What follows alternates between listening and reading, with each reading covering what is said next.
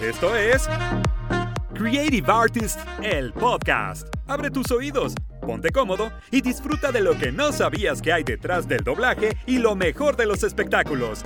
Creative Artist, el podcast. Comenzamos. ¿Qué tal, señoras y señores? Bienvenidos a nuestra tercera emisión de Creative Artists, el podcast. Yo soy Raimundo Armijo. Me encuentro aquí para conducir este podcast con Arturo López y Jonathan Medina. ¿Cómo están, amigos? Hola, ¿qué tal, Raimundo? ¿Qué tal, Arturo? ¿Cómo están? Pues muy emocionados de nuestra tercera emisión de nuestro podcast Creative Artists. ¿Y tú qué tal, Arturo? Hola, ¿qué tal? Buenas noches a todos. Muy emocionados de nuestra invitada del día de hoy y esperando que todos lo disfruten mucho. Excelente, pues sí, el día de hoy tenemos una invitada sorpresa que bueno, ahorita nos van a decir nuestra productora Sandra Couto, nos preparó una semblanza y nos vamos a enterar de quién es ella. Elsa Cobian, editora literaria, locutora comercial, actriz y directora de doblaje con más de 30 años de experiencia en el medio, nació un 27 de mayo en la Ciudad de México. Incursiona en el mundo del doblaje en 1987 y desde entonces ha dado voz a personajes tan entrañables como Baby Bob en la serie Barney y sus amigos, Brenda de Beverly Hills 90-210, Rarity de My Little Pony y Megan de Drake y Josh, solo por mencionar algunos. También ha sido la voz regular de actrices como Winona Ryder, Anna Faris y Juliette Lewis, entre otras.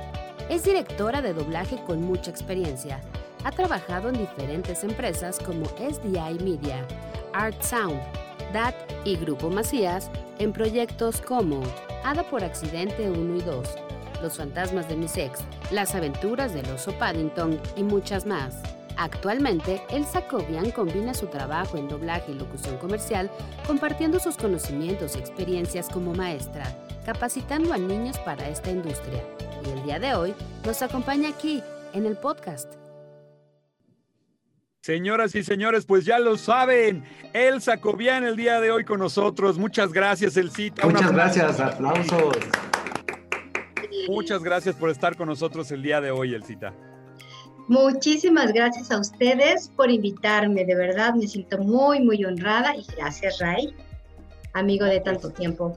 Sí, muchísimas gracias. Yo me siento honrado de, contarme entre, entre tus compañeros y amigos y además pues eres de las personas, de las primeras personas que conocí al entrar a este maravilloso mundo del doblaje. Eh, eh, pues ya, ya escuchamos, eh, son, es una larga carrera, pero a mí me gustaría saber cómo empiezas tú en el doblaje. ¿Qué te llevó al doblaje? ¿Qué me llevó al doblaje? Pues mira, siempre cuento la historia desde, desde que yo era niña y les voy a decir por qué. Porque cuando yo era niña, pues, obviamente veía tele, veía las series, caricaturas, y de verdad me encantaban lo que, lo, que escuchaba. Yo creo que todos tenemos ese común denominador, ¿no? En nuestra infancia, que nos atrapa lo que escuchamos en, en lo que vemos en la tele. Y a mí me gustaba mucho, por ejemplo, ver Los Locos Adams, o Mi Bella Genio y cosas así, que se usaban cuando yo era chiquita. Claro. Y, y, lo, que, lo que a mí me quedó muy claro desde entonces es que los que hacían las voces eran actores, porque yo identificaba algunos actores que, que veía en la tele, en, programas de televisión o en películas, ¿no? Como Antonio Raxel, como a, a Jorge Lavat, como a Irma Lozano, eh, qué sé yo, ¿no? Entonces, siempre me quedó muy claro que eran actores. Y después, cuando decidí estudiar actuación, después de, terminar la carrera de Ciencias de la Comunicación, em, en, el, en ese momento yo no busqué ir a doblaje, sin embargo alguien me dijo que había ido a una compañía y que estaba muy interesante, me dio las señas y así fue como llegué a Oruga. Ah, ok, la Oruga. La primera compañía que conocí, Oruga. Claro, lo que después fue Audiomaster, ¿no? 3000. Exactamente. ¿Verdad? Sí, que para entonces, bueno, ya era de Televisa, pero todavía no, no, se había integrado con la otra, que era Servicio Internacional de, de Sonido, que era CINSA, cuando hicieron ya Audiomaster, ¿no? Pero ya, toda, ya pertenecía a Televisa. Ok. Y Y entonces desde te, entonces invita a- encantó. a, a la empresa, te invita a conocer la empresa o te llevó, te acompañó. Nada. Y es una persona a la que vi esa vez y nunca más. Era el- ahora sí que literal el, el primo de un amigo que me dijo, ay, estaban doblando los Froggle Rocks y está bien padre. Y le digo, ¿y cómo le haces? Pues no, nada más llegas y entras y ves lo que están haciendo. Y me dio las señas, ni siquiera la dirección, y yo no tenía conocimiento del rumbo porque yo era como sateluca. Entonces no, no tenía mucho, o sea, Sateluca, pa- para los que no sepan, es que yo vivía en Ciudad Satélite, como al norte de la ciudad, alejada de lo que es el centro, el sur, donde están casi todas las compañías de doblaje desde entonces, ¿no?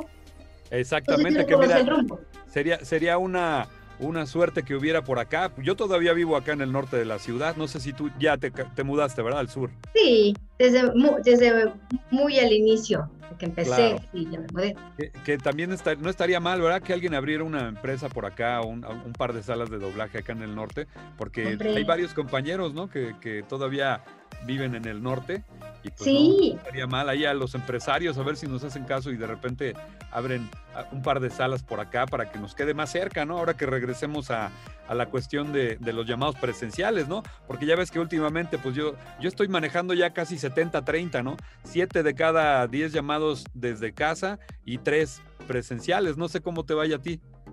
Pues yo casi 100% pues, este, remoto. Ah, desde casa, sí. Sí. Perfecto. ¿Y qué opinas de, de la conexión? ¿Cómo, ¿Cómo ha sido esta, esta interacción con, con los ingenieros, con los directores? Me imagino que también has dirigido, ¿no? A distancia. De, de hecho, es lo que, bueno, sí he tenido mucho trabajo como actriz. De hecho, he, he también grabado canciones. ¡Wow! Ajá. ¿Cómo le haces con, con la cuestión del, del delay, no? De, de esos- a veces son dos segundos, a veces es segundo y medio, pero es si en doblaje es difícil, me imagino que cantando debe ser todavía más, ¿no? De hecho, le iba a hacer una pregunta. eh, eh, Dime. Eso dime, justo iba a retomar la, la pregunta que le hizo Raimundo al comienzo, en que usted hace muchas canciones como eh, eh, en Baby Bob, perdón, de, de Barney, y también en, en Pie Grande, en Pie Pequeño, perdón. o sea, sí, sí, pero en Pie Pequeño, haciendo que es tanta la emoción de verle, porque es muy, muy querida, la verdad, en el doblaje, entonces... Ay. Es genial, en serio, por eso le iba, iba, iba a tomar la pregunta que ya le hizo Raimundo, pero quería Ujú. saber, o sea, y también si recuerda su primer trabajo que tuvo, cómo fue su experiencia, la primera vez tuvo nervios, no estaba nerviosa, qué sucedió, o sea, no sé. A ver, vamos por partes. Sí, sí. Vamos por partes. El Sí, tema de, la, de, de la, de las canciones.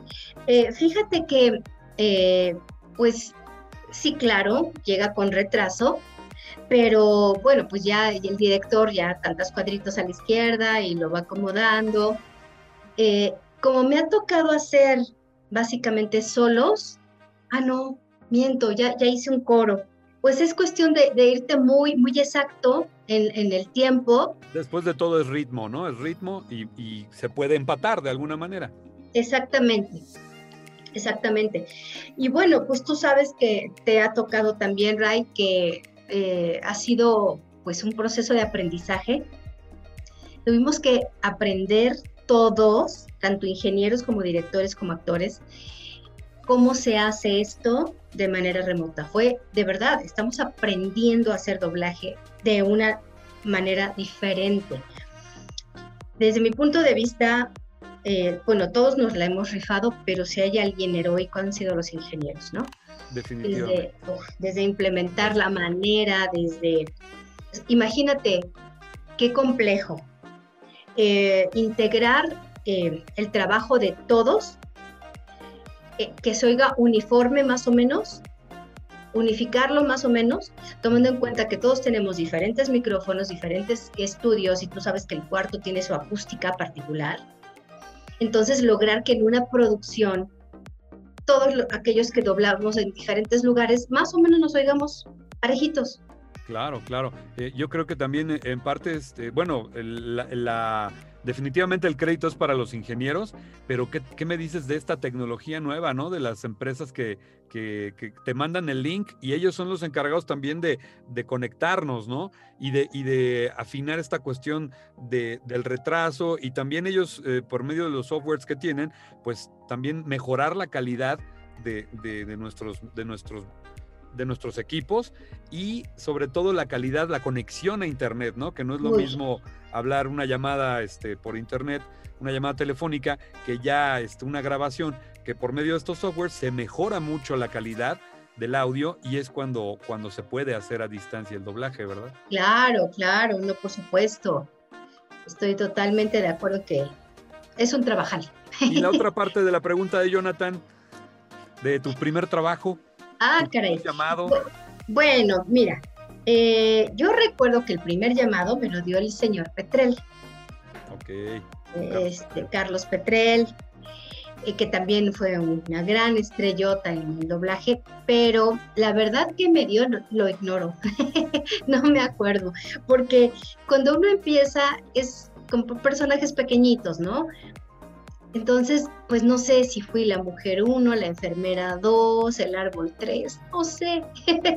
la verdad no me acuerdo porque pues no. Ahora, en cuanto a si me puse nerviosa así mucho, eh, me acuerdo que se me secaba la boca, que sentía así la boca así como de lija, Ajá. ¿no? y que aparte como que quieres manejar tu voz y como que te cuesta, ¿no? Hay que la voz es- dominar todo, ¿verdad? Al mismo tiempo, los nervios, la voz, este, ¿cómo, cómo decían? Hay alguien alguna vez me, me decía, hay que apretar las pompis. Es verdad, ¿eh? es He verdad. muchas veces eso. Sale, sale mejor la voz y, y uno, y uno se puede concentrar más cuando, cuando está como, así como, es una, es, es- hay que estar tensos, más no, más no, este, tensos y relajados, ¿no? Al mismo O una, vez también, relajado. o una vez también que me decían que, que para dar una, por ejemplo, eh, en, en este caso, eh, ver a, la, a las, eh, imaginarse a la gente que está a su alrededor, aunque claro, en, en esto del doblaje nadie va a estar a su alrededor, pero también decían en una exposición, por ejemplo, mirar a las personas sin pensar que están totalmente desnudas, aunque están con ropa y todo, para perder los nervios. Para dominar los nervios, claro, es, es un tip, es un tip que dan, sobre todo para, Sí. para hablar en público. Es- Pero acá en este caso, en imagínate, este caso no. seguramente el cita te tocó todavía varios sectores en el atril, ¿no? Como se hacía anteriormente. Sí, sí. ¿Cómo era Mira, eso? uy. Pues era más la presión, porque tenías generalmente gente con ex- experiencia junto a ti. Entonces eh, tenías la presión de, pues, de hacerlo lo mejor posible, porque eso eh, implicaba que no lo fueras a retrasar, ¿no? Claro. Que el look sirviera, porque si no, él lo estaba haciendo bien y de repente, pues tú la regabas, pues era así como, uy, qué pena, ¿no? Sí, sí, me imagino las, lo- lo- los- las reacciones, ¿no? De, "Mm", ¿no? Así como de... "Mm". Porque platican que antes este, pues, la, la- la gente que, que llevaba mucha experiencia a los nuevos, pues es- era así, ¿no? De, de que de repente, pues sí se sentía de repente uno medio mal, ¿no? Que le dijeran, "Mm, ahí me avisan, ¿no? Ahí me avisan cuando, cuando pueda, o cu- cuando, pueda poner el loop. Pues fíjate que yo tuve, creo, creo, mucha suerte, o quizá eso fue más, era más con los hombres, quizá, tal vez, no sé, Puede ser. pero yo no recuerdo una mala actitud por parte de algún compañero o compañera, no, no, no recuerdo. Pero la presión era de uno, ¿no? De, ay, ay, qué miedo. Oye, y los directores, este, también me imagino que también te tocó trabajar con directores, pues, muy amigables o directores más, un poquito más estrictos, ¿no? Sí, por supuesto. Y sobre todo, mira, eh, al- algunos realmente no es que no es que fueran tan estrictos, pero te imponían tanto porque era gente con pues con una trayectoria, con un gran peso. Por ejemplo, de los que más me imponía fue Narciso Busquets. claro. Él era así que, uy, yo lo veía y lo admiraba tanto que, que me parecía un monstruo. Entonces, híjoles, cuando iba a trabajar con él, porque sí tuve la fortuna de trabajar con él, de hecho él me dio fijos y este, y me, me gustaba mucho trabajar con él, creo que aprendí mucho de él. Me, él me, me imponía mucho, porque me, porque me, era para mí tan grande que era así como, uy, ¿no? Claro. Y me acuerdo perfecto que una vez eh, me dio llamada, la primer, el primer llamado que me dio fue un loop a las 8 de la mañana, uno o dos loops, no me acuerdo, pero a las 8 de la mañana, Muy tempranito. y yo vivía bien lejos, pero ese no fue el problema, porque yo cuando me daban llamado temprano, pues alguien me salía muy temprano y llegaba sin problema. Ujú. El problema es que no, no había llamado a la ANDA. A mí me pasaban mis llamados a la ANDA, porque antes así pasaba. la delegada este, daba los llamados de todos los, de muchos compañeros, y tú hablabas a la ANDA y te daban tus llamados. Y como yo era nueva, realmente no tenía tantos llamados, no hablé el día anterior. Y en la mañana que hablo con el señor Busquets, a las 8 de la mañana, un lupo, dos y yo, y yo estaba en mi casa. ¿Y ya eran las 8 de la mañana? Lejísimos, por supuesto, o un poquito más tarde incluso. No, bueno, eso me una vergüenza y luego llegar y, ponerle la cara y yo, señor, perdóneme, por favor. Y así como, pues sí, ya ni modo. Y yo, ¡ah! Sí, fue, fue, fue una... esta cuestión de reportarse te tocó, obviamente lo llegaste a hacer. Sí, sí, sí. Con cada director, ¿no? O pasar de una sala a otra a, presentarte o, a reportarte. Sí, de entrada, cuando fui a Oruga por primera vez, eh, teníamos que hacer, había un protocolo.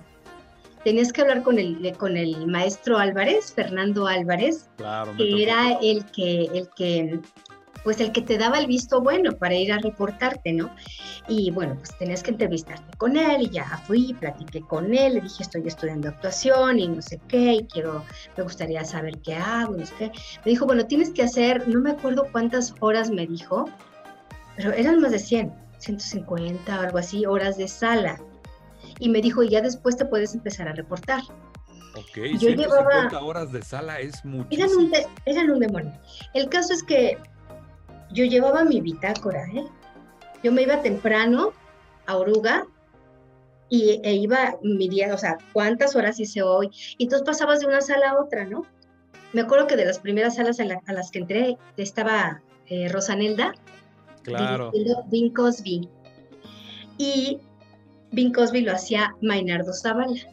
Entonces vi a la nena como directora y a Mainardo Zavala como actor. ¡Wow! Yo estaba así fascinada, fascinada, ¿no? Entonces sí, ahí fue de los primeros lugares donde me iba a, reportar, un chorro de ahí apuntando, y yo fui muy, muy, muy, este, muy respetuosa de las reglas. Porque ya que cumplí mis horas, me fui a la ANDA a inscribirme y ya con, con mi número me fui a reportar. Porque además hay que recordar que Audiomaster 3000 eran creo que 16 salas, ¿no? Era una empresa donde había mucho trabajo. Pero entonces no era Audiomaster 3000 todavía, mi queridísimo Ray. Pero ya estaba ahí en la calle de Oruga, ¿no? Eh, en la calle de Oruga sí, pero, pero no estaba en, en, en, en Tlalpan 3000 que es donde estuvieron juntas las dos compañías al, principio. Y después creo que eh, también hubo más salas, pero en la época en la que yo conocí a Oruga era la vieja Oruga. Todavía no se había remodelado y no estoy muy segura si había cinco o seis salas. Ok. Pero no eran muchas tampoco. ¿no? Bueno, pues ¿qué te parece si nos sigues comentando de estas empresas de doblaje que fueron las primeras a las que acudiste después de este pequeño corte comercial? No sé, Jonathan, Arturo, ¿están de acuerdo? Vamos a un corte y regresamos. Vamos al corte. Claro, regresamos. No te muevas, continuamos con más de Creative Artists, el podcast, una ventana al maravilloso mundo del talento latino.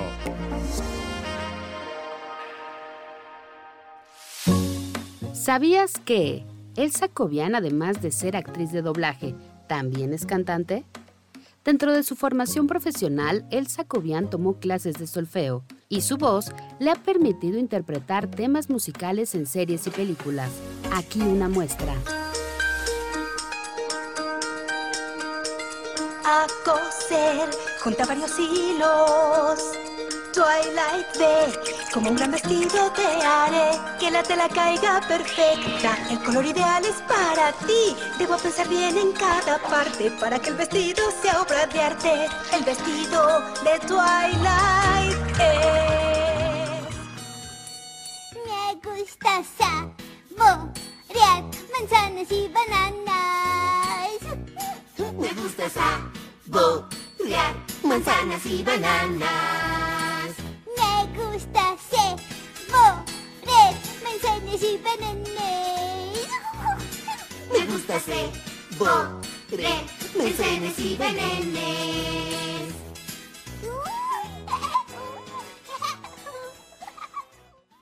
Estamos de vuelta en Creative Artists, el podcast. Los dejamos con Raimundo Armijo y Jonathan Medina. Y bueno amigos, pues estamos, estamos de regreso aquí con el Cita Cobian que nos está platicando de, de sus inicios en el doblaje. Que además, este, cuando tú empezaste en doblaje, ya habías estudiado actuación y ya habías estudiado comunicación, ¿verdad, el Cita? Estaba estudiando actuación. Ok. Eh, todavía en mis inicios del doblaje eh, hacía ambas cosas simultáneamente. ¿Estudiabas Estudié ciencias de la comunicación? No, actuación, ¿Actuación?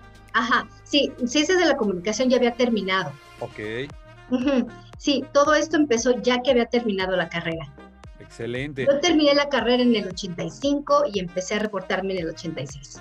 En el 86. Sí. ¿Y entraste a la ANDA también más o, más o menos en el 86? O, En el o- 87, 87, exacto, ya que juntaste, digamos, tus horas, ¿no? Para... exactamente. El Perfecto. 7 de enero del 87 me inscribí en la ANDA. Muy bien. Oye, y la segunda empresa, porque, bueno, ah, conocemos el caso de varios compañeros, varios actores que estuvieron muchísimos años trabajando nada más en Oruga, porque había mucho trabajo, había varias salas y después, después de la remodelación, pues se hicieron todavía más salas y pues todo lo de Televisa se doblaba ahí. En tu caso, eh, ¿te quedaste varios años ahí o, o empezaste a ir a otras empresas? Empecé a ir a otras empresas, pero digamos que eh, sí conocí a Oruga, es, es a donde más hacía sala, por supuesto, pero simultáneamente iba a otras y realmente donde empecé a trabajar más fue en telespeciales, en la calle de América. Ahí empecé a trabajar más, ahí trabajé con el, el señor Narciso Busquets, eh, con el señor este, Jorge Sánchez Fogarty, con, este, con Eduardo Tejedo, eventualmente con la madrina también, que dirige ahí también. Claro, la madrina. Exactamente. Es muy Y es- famosa, ¿no? Uy, La famosísima la sí. Exactamente. Oiga, Elsa, eh, en su gran trayectoria ha, ha hecho de, pues casi de todo, ¿no? Desde películas, series, animación, telenovelas, incluso videojuegos. Eh, ¿Ha sido difícil este camino de recorrer? Eh, ¿Recuerda alguna situación con más cariño que otra ah, y alguna situación que haya sido difícil? Bueno, pues em, sí, claro, por supuesto ha habido obstáculos y, situaciones difíciles. Em, básicamente, yo creo que, ¿qué, qué- qué situación difícil puedo decir que, que recuerdo? Tiene que ver con, con cuestiones eh, de gremio, con cuestiones laborales. Por ejemplo, las huelgas que hemos tenido, ¿no? Como, como especialidad. La Claro, primera claro. que fue en el 88, yo estaba muy nuevecita, nuevita, nuevita en, en- en doblaje, sin embargo, pues hicimos una huelga precisamente en las dos de Televisa por cuestiones salariales. Eh, sin embargo, hubo, a pesar de que fue pues, una situación complicada, el tema de estar en huelga, eh, había mucha solidaridad, había mucha unión y eso fue algo bonito porque dentro de todo, pues estábamos unidos y finalmente, bueno, sí ganamos, ¿no? La- ganamos esa huelga. Después, bueno, vinieron otros movimientos, otras cosas complicadas. Eh, por ejemplo, a nivel, digamos, personal, aunque también es, colectivo de alguna manera, antes el doblaje era como muy de ciclos y siempre había una temporada en el año en el que bajaba mucho la chamba y luego volvía a subir. Ahora te puedo decir que de unos años para acá hay tantas plataformas, hay tanto trabajo, que las bajas ya no son tan bajas, ni duran tanto. Por- y además hay tantas compañías que a lo mejor, bueno, pues en una compañía baja o se te, o se te acabó tu fijo, ¿no? Pero bueno, salen otras cosas, ¿no? Y además, perdón, sí, dime. recordemos que, que antes este, el doblaje era básicamente de series, ¿no? De televisión y películas para televisión también. Entonces, cuando en Estados Unidos había este cierre de temporadas, bajaba mucho el trabajo acá en México y es de lo que está comentando el Cita.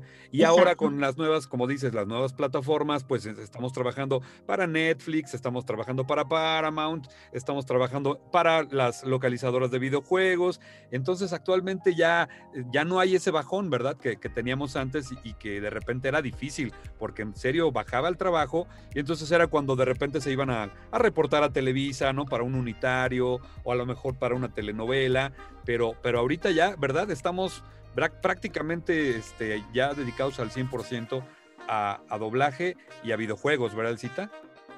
Sí, sí, sí, sí, ahorita. También, doblaje brasileña ¿Sí? sobre todo. claro, sí, y bueno, pues eh, dificultades así muy, muy, muy fuertes, no, no, no recuerdo a nivel personal, más que las que les acabo de comentar. Y bueno, pues satisfacciones, pues sí, muchas de, de, de distinto tipo, ¿no? Desde por, por ejemplo, el, cuando, cuando te llega un proyecto eh, tan como significativo, ¿no? Como fue Barney al principio, ¿no? Que además eh, se concursó, concursaron dos compañías por el proyecto, a ver quién se quedaba con el proyecto y nos lo quedamos nosotros que lo hicimos en Sonomex.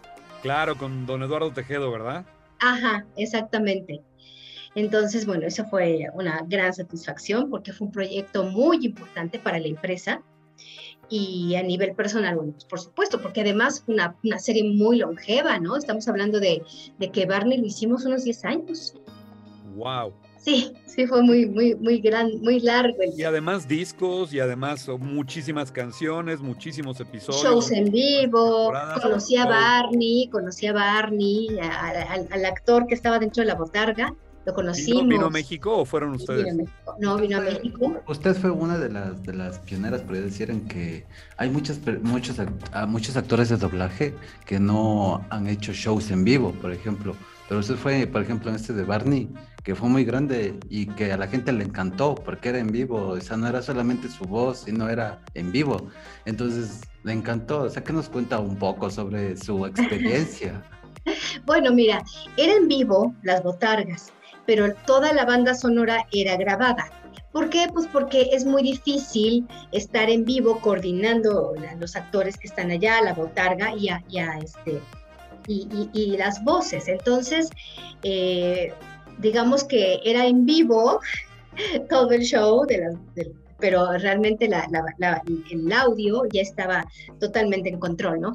Y, los actores se tenían que adecuar al ritmo que ya estaba establecido en la banda sonora. Exactamente, para, para cuestiones también escénicas, ¿no? Que todo saliera cronometrado y que todo tuviera este, un ritmo y que fluyera, ¿verdad?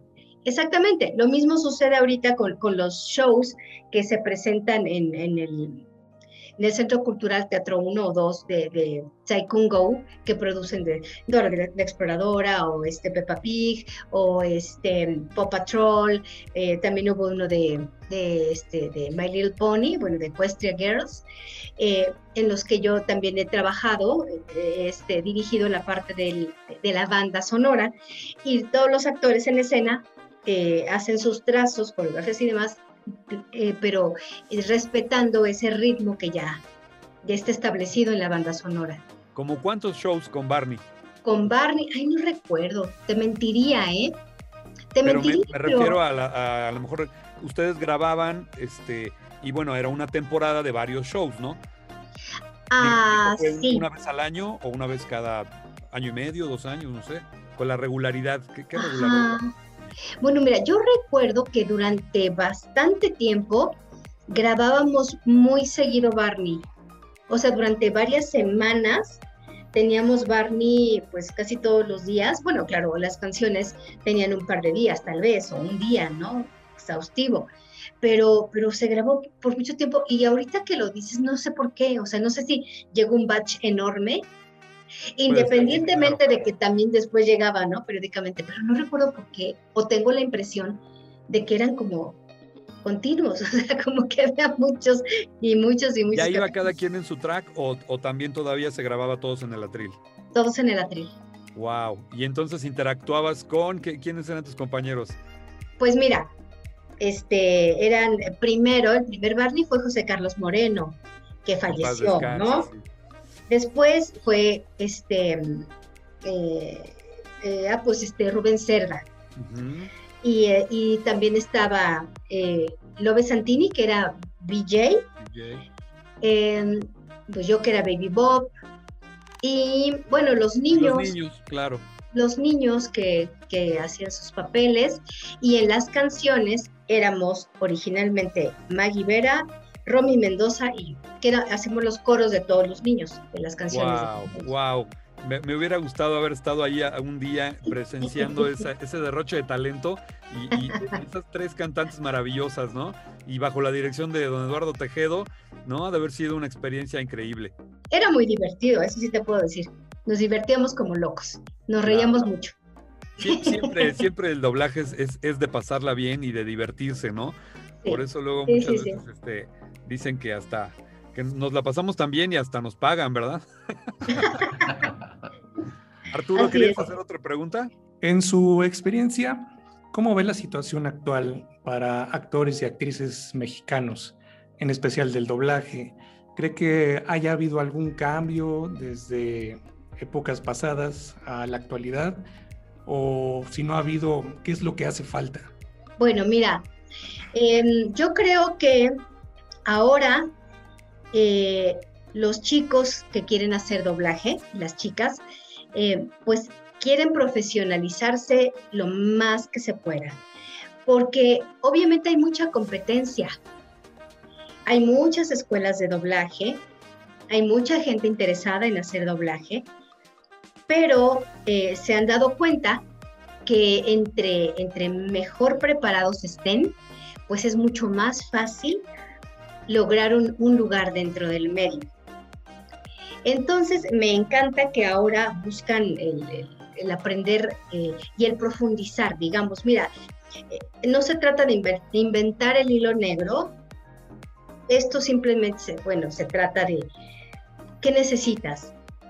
Ser actor o actriz, eh, conocer muy bien tu instrumento vocal, eh, dominarlo en, la, y, realmente con, este, eh, pues ejercitarlo y educarlo en diferentes disciplinas, porque ahora el actor de voz, eh, como estaba mencionando Ray desde el principio, ya hacemos más cosas, ya no es nada más el, que, los que hacemos doblaje, los que hacen locución comercial, sino ya todos entre, mejor preparados estemos, podemos incursionar en diferentes disciplinas.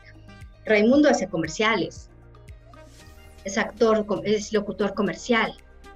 Y eso implica también una preparación, porque parece que es lo mismo, pero cada disciplina tiene sus particularidades. Entonces, ahora los chicos, eh, yo lo que estoy viendo es que la tendencia es a que ellos se preparan mucho más como actores como locutores eh, y como artistas de la voz completos. Y entre mejor lo hagan, de verdad, es, eh, pues van a tener ventajas, ventajas muy grandes. Y además, sobre todo, que hay mucha competencia ahora porque. Así es. Porque todos, todos, este, yo he visto, sobre todo en las redes sociales, ¿no? Con el surgimiento de Internet y de todas las redes sociales, yo he visto que, pues, antes no éramos conocidos o no eran conocidos los grandes actores de doblaje. Y ahora, pues, eh, hasta, en, hasta la Patagonia los conocen, ¿verdad? Ya, ya ves el caso, por ejemplo, de Mario Castañeda, de, de muchos compañeros que gracias a un personaje, de repente han, han conocido y han tenido oportunidad de hacer, este, de hacer convenciones y de ser invitados a muchas partes. ¿Ha sido el caso tuyo, Elcita? ¿Te, te han invitado a convenciones y todo esto? Platícanos sí, un poquito de eso. Sí, mira, me gustaría hablar de la primera a la que fui y les voy a decir por qué. Fue muy significativa. Eh, entonces, cuando, cuando se dio esa, esa, primera convención, se organizó por la, no se llamaba Comic Con, se llamaba Conque. Conque. Era una convención de cómics. Y en aquella época nosotros estábamos eh, haciendo supercampeones. Y supercampeones se llevó a, una revista, se hizo una revista, un, cómic de supercampeones. Entonces, Gaby Maya y, este, y Adalisa Zárate, no recuerdo si estoy diciendo bien su nombre, eh, que eran las que dibujaban, las que hacían esto, pero quizá con un equipo de gente, se les ocurrió que era buena idea que los actores que hacíamos la voz de Supercampeones fuéramos a la convención de cómics para que la gente nos conociera. Entonces fuimos los que, muchos de los, de los actores que hacíamos eh, personajes en Supercampeones, fuimos a esa conge. Y fue la primera vez que, hasta donde yo sé, los actores de doblaje tuvieron contacto con el público y fue una sorpresa muy grande el darnos cuenta que la gente no solo te identificaba con un personaje, sino que sabía que esa voz también estaba en tal otra película, en tal otra caricatura, y aunque caracterizaras la voz, la gente te identificaba. Y para nosotros era una sorpresa porque no sabíamos que eso sucedía, ¿no? Claro, porque además la gente, hay, gente que tiene muy buen oído, ¿no? Y de repente te, identifican en, diferentes personajes y eso es, muy bonito, ¿no? Porque también hay, hay, hay, quien, quien no, no tiene este oído, digamos, musical, se puede ¿no? definir como oído musical. claro pero ha, habido compañeros que hasta en el, en el banco, ¿verdad? Los, les reconocen la voz, la cajera o en el súper y de repente, usted es la voz de, ¿no? No sé si te ha pasado alguna vez eso. Me ha pasado, me ha pasado y me ha pasado con mi nombre que también dice, Elsa Cobian, ustedes, sí, sí, sí, soy. también me ha pasado. Pero sí, digo, esa, esa primera convención fue muy significativa porque fue como un parteaguas, digamos, fue la primera vez que que, ocurrió esa, ese encuentro, ¿no? Público-actor de doblaje. ¿Fue en la Ciudad de México? Sí, fue en la Ciudad de México. Y después, pues sí me han invitado a otras, algunas por My Little Pony, que ha sido lo, lo que más, por, por, lo que más me han invitado. Un fenómeno, ¿verdad? A nivel mundial. Uy, sí, también, también My Little Pony ha sido una cosa muy, este, pues sí, muy, muy grande para muchos fans, ¿no? Para los Bronies, las Pegasisters, para los que nos escuchen. Les mando un gran abrazo a mis Bronies y Pegasisters, que son lo máximo. Claro que sí, esperemos que, este, que este podcast también lo, lo, puedan descargar en Spotify, estamos en Spotify y lo pueden compartir también en todas las redes sociales y los, nos van a escuchar y también van a tener la oportunidad de escuchar a, muchos de sus actores eh, favoritos, así como el Cita Cobian. Y también, bueno, pues todas las preguntas que hacemos aquí eh, con, la experiencia o sin la experiencia o para los que quieren entrar a doblaje, para los que quieran este, iniciar una carrera en esto o, simplemente trabajar, trabajar con, con la voz ya sea este, iniciar una carrera musical, todo lo que tenga que ver con el medio artístico, aquí se van a enterar en este podcast que se llama Creative Artists, el podcast. ¿Qué les parece si este, vamos a un corte? Y sabes que, sí, también me gustaría que nos platicaras un poco de esta faceta que, que, que ya tienes también tiempo haciendo, que es la, la, de transmitir tus conocimientos y de, sobre todo, a las nuevas generaciones y, sobre todo, a los pequeñines. ¿Qué te parece? Me parece perfecto. Y nos platicas. Muchas gracias. No se muevan, amigos, no, no le cambien, no le apaguen, porque continuamos aquí en Creative Artists, el podcast. No te muevas. Continuamos con más de Creative Artists, el podcast. Una ventana al maravilloso mundo del talento latino.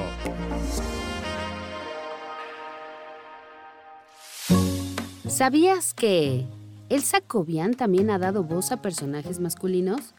Tal es el caso de Pablo, el simpático pingüino de Backyardigans. Hola, yo soy secreto, agente secreto.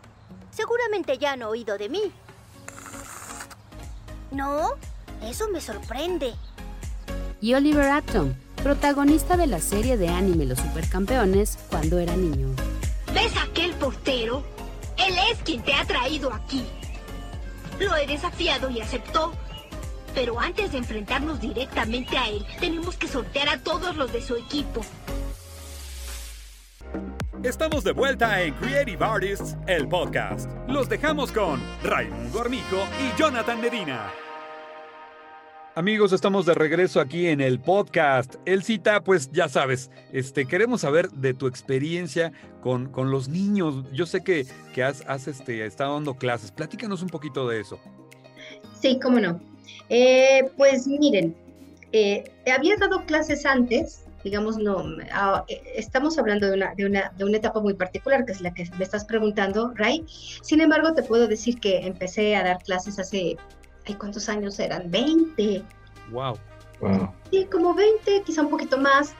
Eh, la primera vez fue en, en, una escuela que tenían em, de manera conjunta Olga Donadío, eh, Humberto Vélez, eh, Connie Madera El famoso estudio amarillo. Estudio amarillo. Claro, Ahí fue donde di clases por primera vez, me di cuenta que me gustaba, sin embargo, cuando terminé esa etapa con el estudio amarillo, eh, me, habían, me invitaron en, en, otras ocasiones, pero eh, como eran los sábados, y en esa época, Ray, yo estaba dirigiendo todos los días. Mucho trabajo. A veces desde las 8 de la mañana. Entonces, la verdad, me, me, me resistí porque decía, no, yo quiero descansar mis fines de semana, además no me quiero levantar tan temprano, ¿no? Entonces fueron muchos años los que me resistí. Pero bueno, eh, después eh, mi socia querida Tony Rodríguez, que también ya falleció hace muy poquito sí, tiempo. recientemente, bueno, pues recientemente. Un, un beso hasta allá. Ay, sí. Ella, bueno, ella tenía su escuela, escuela de doblaje y locución Tony Rodríguez, enfocada básicamente a jóvenes y adultos. Entonces, eh, me parece que tenía como dos años con, con, esa escuela en esa etapa y cuando me dijo, oye, me están, me preguntan constantemente por cursos para niños, pero yo la verdad paso. me dijo así, yo, yo paso. Pero yo veo que tú sí, porque de hecho le dije que, había, que, que me iba a ir a Monterrey a un fin de semana a dar un, un seminario para niños y me dijo, pues este, pues yo quiero ver si tú quieres dar clases en escuela. Y yo le dije, sí, cómo no. Pero eh, junto con, con, mi disposición de dar clases, hablé con ella en términos de, de, de negocios, ¿no? De, de, un modelo de negocios para impartir los cursos. Y fue cuando ella me invitó a ser su socia en doblaje niños. ¿no? Wow. Entonces, a partir de ahí, que fue en, en, en 2018 cuando iniciamos la sociedad, y en octubre del 2018 fue cuando iniciamos con el primer grupo, ¿no? La primera Octubre de 2018. En octubre de 2015, para ser más exactos. Fue cuando iniciamos este, actividades con doblaje niños. Y bueno, eh, te puedo decir que ha sido de las etapas más productivas de mi vida, más gratificantes, que me han llenado de satisfacciones y que me han llevado a crecer en varias áreas, ¿no? Eh, porque tú sabes que dar, dar clases eh, te, impulsa a investigar, a aprender también tú, ¿no? He retomado no solamente en esa faceta como maestra, pues el, impartir mis conocimientos, sino la responsabilidad de adquirir nuevos para ser yo pues más, eh, más profesional, para tener más herramientas y he tomado muchos cursos de locución comercial con Marta Escobar, por ejemplo. Sigo estudiando, hoy por hoy estoy estudiando con Marta Escobar un curso que está divino, que también es maestra de la escuela, por cierto. Y, este, y bueno, pues eh, eh, los niños son increíbles. Además, yo creo que, que, es, que es como un semillero, ¿no? Exacto. Es un semillero. Eh, tú sabes que tradicionalmente los niños en doblaje han aprendido sobre la marcha. ¿no? Ya trabajando. Uh -huh. Ya trabajando es cuando empiezan este, pues a aprender, ¿no? aprenden sobre la marcha. A nosotros como directores, bueno, pues hay que tomarse el tiempo para enseñarles, para darles la entrada, para, para todo, ¿no? Eh, y bueno, esa es una parte. El que, el que pensamos que, que si los niños trabajan, eh, aprenden, pero en un, en un momento donde, en una, una circunstancia donde haya menos tensión, menos presión. Claro. ¿No? Eh, por una parte es bueno para los niños porque lo pueden manejar más como un juego, de una manera más lúdica y más libre, tomando en cuenta que es un, un, un juego en serio, ¿no? También. Pero también a los compañeros les facilitas un poco la tarea porque no llegan así sin saber nada, sino que ya llegan los niños con unas bases sólidas como para que puedan trabajar sin, sin tantos tropiezos, ¿no? ¿Y actualmente, Elcita, sigues, sigues con las clases? Sí, seguimos con las clases. Oye, ¿por qué no nos compartes, compártenos tu, pues algún, alguna red social o algún correo electrónico donde, donde nuestros amigos que escuchen el podcast eh, puedan, puedan este, contactarte para, para las clases? Por supuesto. En, en, Instagram estamos como arroba doblaje niños. En Facebook estamos como doblaje niños Tony Rodríguez. Eh, y bueno, esas básicamente son nuestras redes sociales. Eh, Para informes eh, y todo, ahí, ahí uno puede verificar todo. Sí, constantemente. Cuando vamos a, a, a hacer un grupo, bueno, sale información y, y, la liga para que ellos nos contacten mediante a un WhatsApp eh, para preguntarnos sobre, bueno, sobre el curso que está promoviéndose en ese momento. Les adelanto que en, en, va, se, se, van a abrir dos cursos, dos grupos para niños el 2 de, junio empiezan, pero siempre antes, de manera previa, tenemos unas clases muestra para que los niños tengan un primer contacto y vean si les gusta realmente y todo el tema. Ya está a punto de salir la información en, en, redes. ¿Te ha tocado así que de repente niños digan, este, no, que mejor no? Sí, dos que tres han, dicho que no, sí, sí. Hay muchos que luego los llevan los papás porque pues no les gusta o, y de repente a lo mejor al niño no, ¿verdad? O, es al revés, ¿no? O es al revés, sí. La mayoría de las veces quieren quedarse, pero de que, de que hay algunos que dicen, no, siempre no, pues sí, es, es perfectamente válido. Precisamente para eso es una clase muestra, para que ellos determinen si quieren o no quieren. Y Elsa, dime. Ah, perdón, perdón. Dime, dime. Eh, otra de sus múltiples facetas, pues es la dirección. ¿Nos podría platicar un poquito eh, qué características debe tener un director, eh, a qué dificultades se ha enfrentado y, y también si, qué, se necesita para elegir un buen reparto? Bueno, mira, para ser director lo que yo he visto tradicionalmente y en lo que a mí me compete, bueno, pues es primero tener una trayectoria como actor.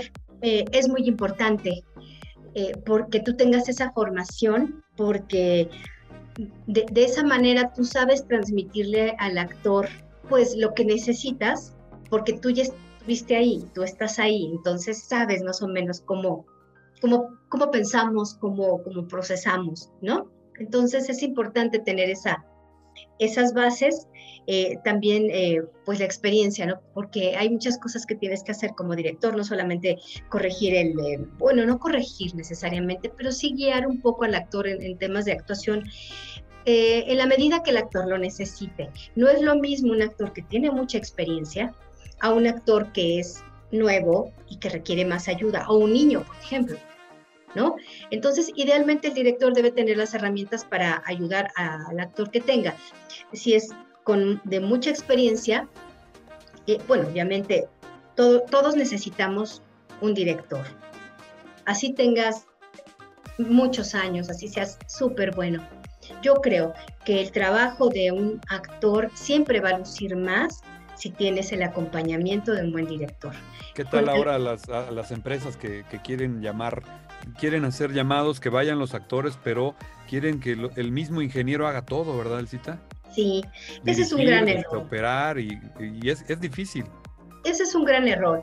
Y, si, tú te, y si tú ves, ¿no? Que, las empresas, digamos, muy serias, más serias, que se han mantenido y que han tenido un lugar, eh, pues, preponderante en la industria, no hacen eso. Entonces, bueno, pues desde, desde ahí te das cuenta, ¿no? Eh, entonces, bueno, ahora, ¿qué se necesita para hacer un, para, para tener, hacer un buen reparto?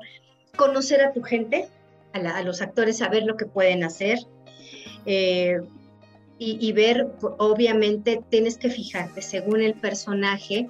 Pues en actuación siempre son, se trabaja por tipos, ¿no, Ray? Digamos, en, en, este caso, pues no estamos hablando de tipo físico, pero sí de tipo vocal, ¿no? es el actor que te dé el color de voz o el peso, incluso actoral, porque también depende, depende del, hay papeles más demandantes que otros, eh, y que tú dices, bueno, este actor me puede funcionar muy bien para este por, porque su color de voz, por su ritmo, qué sé yo, no más allá de que tenemos que ser versátiles, pero bueno, siempre tenemos como tipos. Entonces siempre hay que elegir al actor que te dé eh, actoralmente y en tipo de voz lo que el personaje requiere. Y también hay que decirlo, hay otros factores importantes que uno considera y es que el actor sea formal, el actor sea puntual, eh, que no te haga sufrir, porque hay actores que son muy buenos tal vez, pero que sabes que te pueden dejar plantada o que son súper impuntuales o son súper informales. La disciplina pues, pesa mucho, ¿verdad? La disciplina es muy importante, porque si, si no puedes confiar en, en el actor o en la actriz, eh, aunque te guste mucho trabajar con él o su resultado, dices, eh, mejor no me echo esta bronca, porque ya sé que me puede fallar. Y cuando tú eliges un elenco como director, eh, es como el responsable, ¿no? Ante la empresa de que ese producto salga, de que, este, de que en tiempo y, forma podamos terminarlo. Y si vas a estar sufriendo con actores medio complicados, o qué sé yo, pues digamos, metes en problemas a la empresa, ¿no? Que ya tiene un tiempo de entrega estipulado y pues es delicado, es muy delicado. Entonces yo creo que esos, esos, eso, ese otro factor juega y juega mucho. Uno trabaja, perdón, Sí, eh, eh, no te iba a preguntar esta cuestión de, de, que muchas veces lo he escuchado mucho en doblaje, que el clásico como veo doy, ¿no? Que de repente sí, coinciden las características físicas de un actor con el, con el, con el personaje, ¿no? Por supuesto, sí. De repente ves un actor en pantalla y dices, ay, esto es para fulanito, porque ahora sí que así decimos en, el medio, te reportaste solo, ¿no? Porque ves a alguien y dices, wow, hasta se parece físicamente, o, o, o, escuchas la voz y dices, es que parece que está hablando en inglés.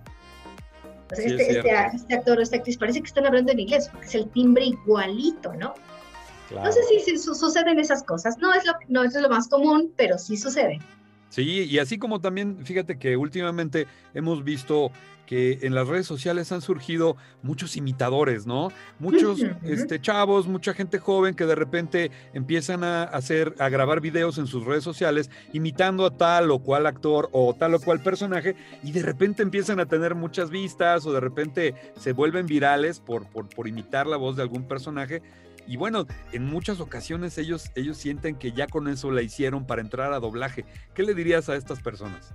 Bueno, que, que no, que no, que no es así, no. es así, no es así. Porque eh, tú puedes imitar una voz en un diálogo determinado, qué sé yo, pero uno, ¿lo puedes sostener? Todo, no sé, si es un personaje eh, de una serie. Tú podrías hacer eso, de sostenerlo.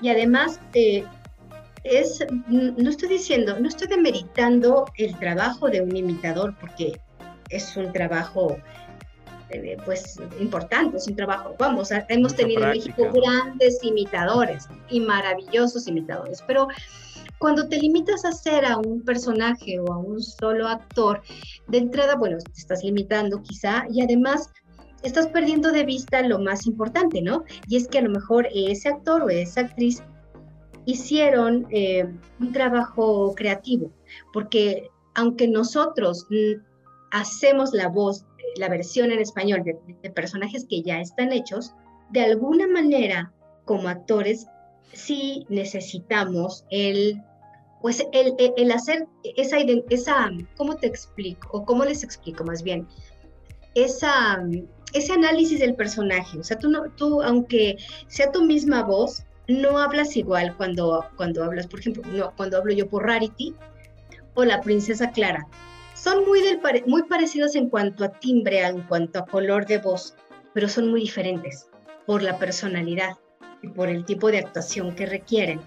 Entonces, no, el, limitarlo a, a, yo, bueno, puedo hacer la voz de tal o cual personaje o tal o cual actor, es eh, simplificarlo demasiado. En la, en la realidad no, no es así.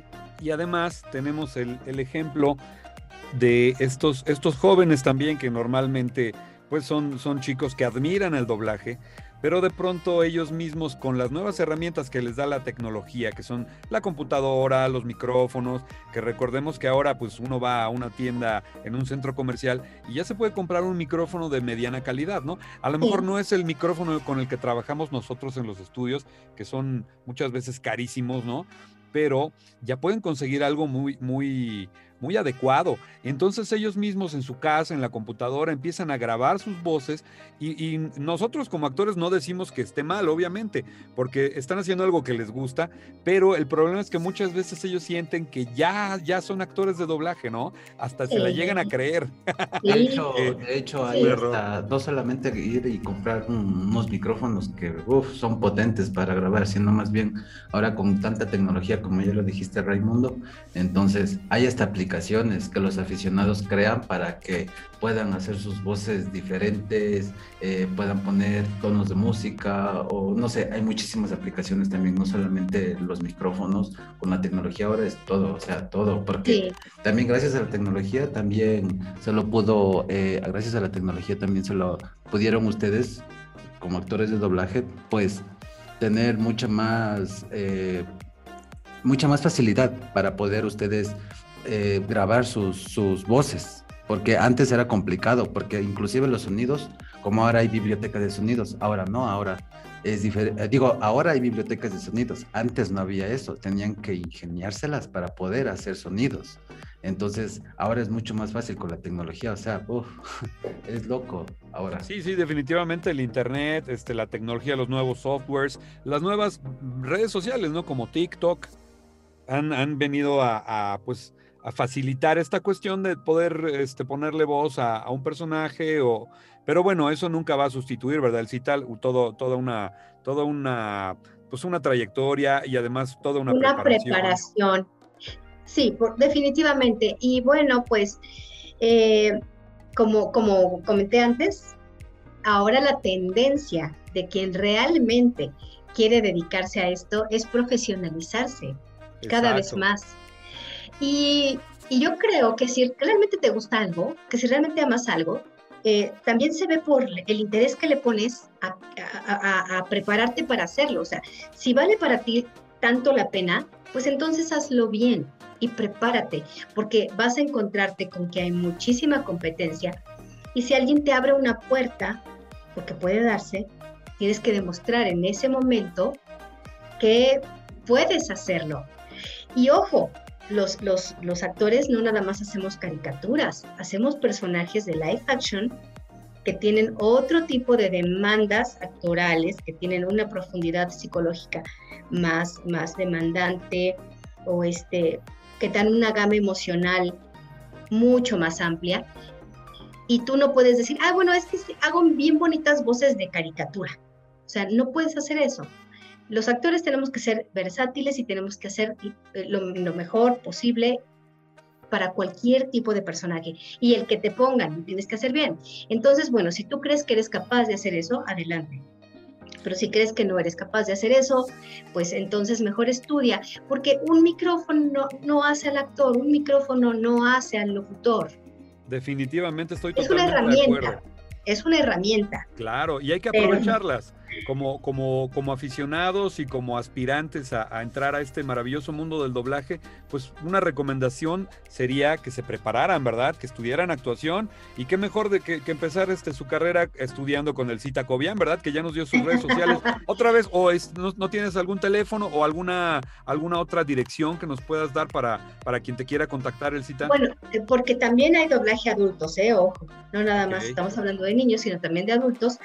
Y, y, y como no, eh, tengo un WhatsApp, se los puedo dar, eh, pero me gustaría mejor que lo hicieran a través de, de las redes sociales. Claro, ahí, ahí viene, ahí viene la, la, liga del WhatsApp y ahí me pueden preguntar.